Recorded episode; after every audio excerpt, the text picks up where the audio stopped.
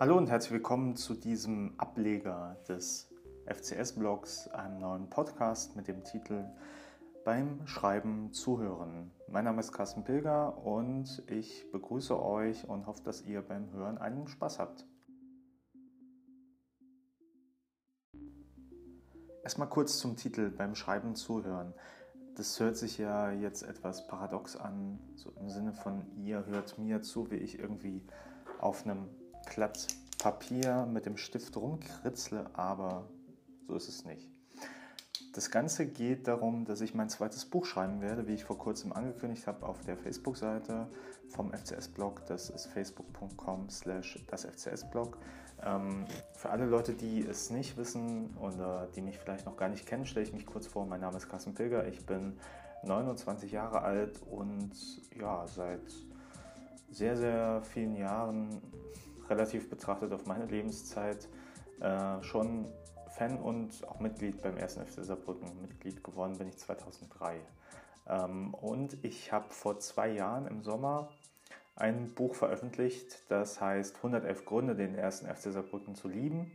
Und das ist beim Schwarzkopf und Schwarzkopf Verlag erschienen. Also wer sich ein wenig vertraut machen will mit dem, was ich so schreibe über den 1. FC Saarbrücken, der kann sich ja das Buch durchlesen oder meinen Weblog. Ich schreibe natürlich nicht nur über Fußball. Ähm, ich bin im wahren Leben, so sagt man, Journalist, vor allem für das Fernsehen und auch für das Radio in Norddeutschland. Und ich schreibe aber, weil ich ja aus dem Saarland komme, vor allem über den ersten FC Saarbrücken, ein wenig auch noch über französische Politik.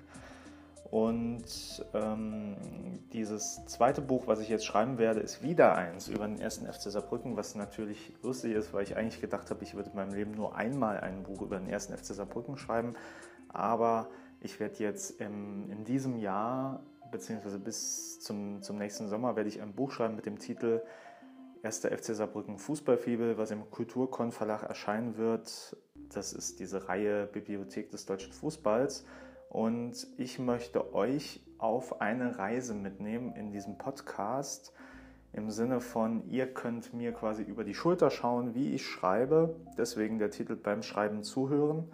Und äh, ihr könnt natürlich euch auch einbringen. Ihr könnt mir Voice Messages schicken. Ihr könnt äh, quasi mitdiskutieren über den Podcast. Das wäre mir am liebsten. Und auch eure Ideen vielleicht zum Buch einfließen lassen.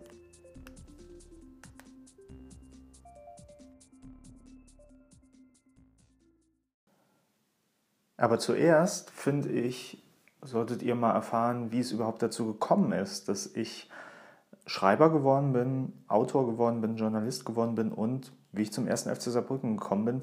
Das ist deswegen auch ähm, quasi das Thema dieser ersten Sendung. Das Ganze will ich so ein wenig seriell anlegen, dass ich in jeder Folge euch mit etwas anderem Neuen überrasche, äh, aber auch so ein bisschen den Weg nachzeichne, den mein Buch nehmen wird. Fangen wir doch mal an mit, äh, wie bin ich überhaupt zum Fußball gekommen? Das war bei mir nämlich überhaupt nicht typisch. Äh, weder habe ich in einem Verein gespielt, noch hatte ich jetzt irgendwie Eltern, die Fußball begeistert waren. Und was bleibt denn da? Ja, natürlich die Schule. Weil wenn alle anderen Kinder in der Schule plötzlich sagen, dass Fußball so ein wichtiges Ding ist, dann wird man auch Fußballfan. Und das war ähm, 1998, 99 herum. Und wer waren da die Großen? Na klar, die Bayern. Also war ich erstmal Bayern-Fan. Wie das alle Schüler an der Schule so machen. Ich erinnere mich sogar noch an das erste Fußballspiel, das ich im Fernsehen gesehen habe, so um 97 herum, glaube ich, ähm, war es sogar schon. Ich fand es furchtbar langweilig. Ich habe die Regeln noch nicht verstanden, ich habe den Sport noch nicht verstanden. Ähm, und dann war es halt hochklassiger, ergebnisorientierter Defensivfußball, so würde man es heute sagen. Ja, aber da gab es ja noch den ersten FC Saarbrücken und von dem bin ich heute Fan. Wie bin ich da hingekommen? Ähm, ich würde sagen, der Ludwigspark war schuld. Weil ich erinnere mich noch, wie ich einmal mit meinen Eltern im Auto durch Saarbrücken gefahren bin und da waren diese großen Flutlichtmasten. Und was ein Flutlichtmast war, das wusste ich schon. Da habe ich dann mal nachgefragt, was ist denn das überhaupt? Da meinten meine Eltern, ja, das ist das Stadion vom 1. FC Saarbrücken. Und da habe ich dann mitbekommen, dass ein Verein, der selbst mal in der Bundesliga gespielt hat, direkt bei mir vor der Haustür ist, quasi im Saarland. Und das fand ich spannend. Mein erstes Spiel war dann am Fernseher. Das war, glaube ich, das DFB-Pokalspiel. Saarbrücken gegen Schalke, äh, unglücklich 0 zu 1 verloren mit Klaus Toppmöller, weil damals durfte ich halt noch nicht ins Stadion. Ich war noch sehr jung. Ähm, es gab eigentlich außer mir in meinem Umfeld keine anderen FCS-Fans. Und meine Eltern, die kannten halt vom FCS nur die Berichterstattung, wie sie halt damals auch waren. Das sollte man jetzt auch nicht beschönigen, dass es durchaus mal knallen konnte beim FCS. Und deswegen durfte ich noch nicht ins Stadion. War aber trotzdem schon Fan, hatte schon äh, mein erstes Trikot bekommen in der Saison 2000, 2001. Und dann irgendwann nach dem Abstieg durfte ich mal ins Stadion. Und äh, das war wegen der Oldies, die Oldies 2000 aus Rehling. Ähm, heute noch sehr kultiger Fanclub, denn in meiner Schule in einer Parallelklasse, da äh, war Lisa äh, und Lisa war auch FCS-Fan. Das war quasi der erste andere FCS-Fan, den ich so in meinem Umfeld mal traf. Äh, und ihr Vater hat den Oldie Express gefahren. Und zwar diesen Bus, mit dem quasi die Oldies immer zu Heimspielen von Rehlingen aus gefahren sind. Der ein oder andere kennt den Bus mit Sicherheit, wenn er nicht schon mitgefahren ist, schon aus dem Horst Ossmann-Lied. Das ist aber eher Thema für das FCS-Fanradio. Jedenfalls war das eine gute und sichere Möglichkeit, zum FCS zu kommen, zu Heimspielen zu kommen. Und mein erstes Heimspiel war dann in der Saison 2002, 2003 gegen den ersten FC Schweinfurt. Und das war natürlich nicht das Aufstiegsspiel, sondern eine Saison vorher. Äh, das war dann damals klassisch. Äh, zum Ludwigspark gehen, sich eine Karte für die Viktors Vortribüne kaufen. Aber es war halt wirklich zu einer Zeit, in der es sportlich um nichts mehr ging. Und man konnte einfach auf die Viktors Tribüne hochlatschen. Den Orten hat es nicht interessiert. Und dann war es ein sehr anstrengendes, anstrengendes Spiel, weil der FCS lag lange zurück, es passierte nichts und in der 90. Minute kriegt er einen Elfmeter. Und alle denken so, wow, jetzt kommt Erol Sabanov, unser damaliger Torhüter, und der schießt den Elfer. Er lief aber nur nach vorne und wurde vom Schiedsrichter dann wegen Beleidigung wahrscheinlich, glaube ich, äh, mit Rot vom Platz gestellt. Örtülü hat ausgeglichen und für die letzten paar Minuten ging dann Alexander Rosen, damals äh, defensiver Spieler, heute Manager bei der TSG Hoffenheim, ins Tor beim FCS, weil gab ja keine Wechsel mehr. Das war mein erstes Spiel und ich bin trotz dessen Fan geblieben.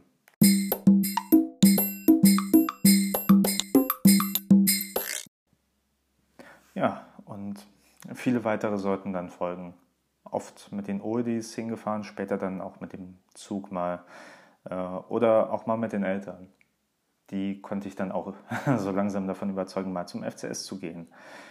Jedenfalls war das so meine Fanwerdung und ähm, sozialisiert. Als Fan wurde ich dann vor allem übers Internet.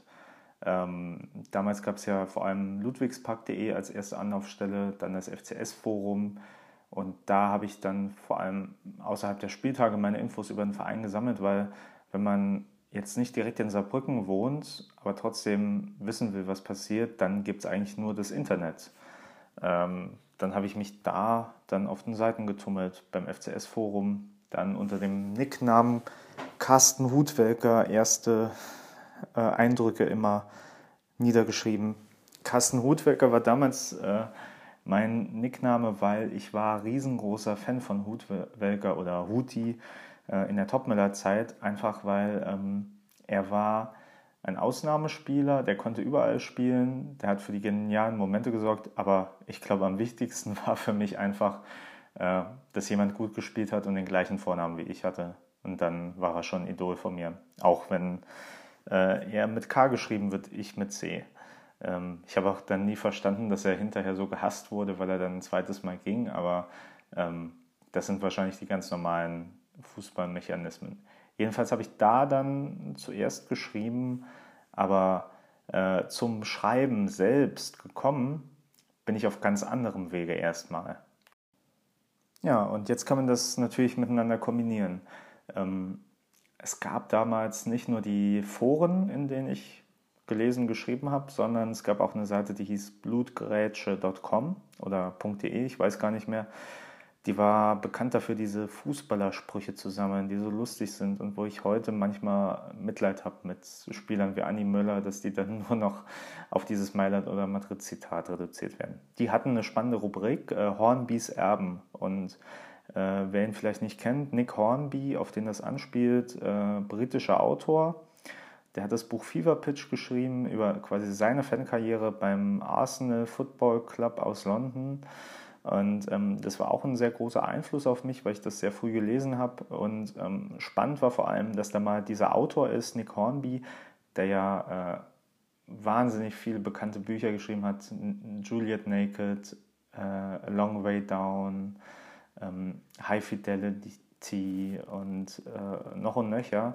Und der ja quasi außerhalb der Fußballszene vor allem viel Renommee bekommen hat für seine popkulturellen Bücher, aber auch so ein wenig einer der ersten Fußballintellektuellen war und quasi dieses Image des Fußballfans nachhaltig aufpoliert hat. Und ähm, diese Seite da, die quasi sich auch von Fever Pitch hat inspirieren lassen, da konnte man damals Texte einsenden per E-Mail und die wurden dann veröffentlicht.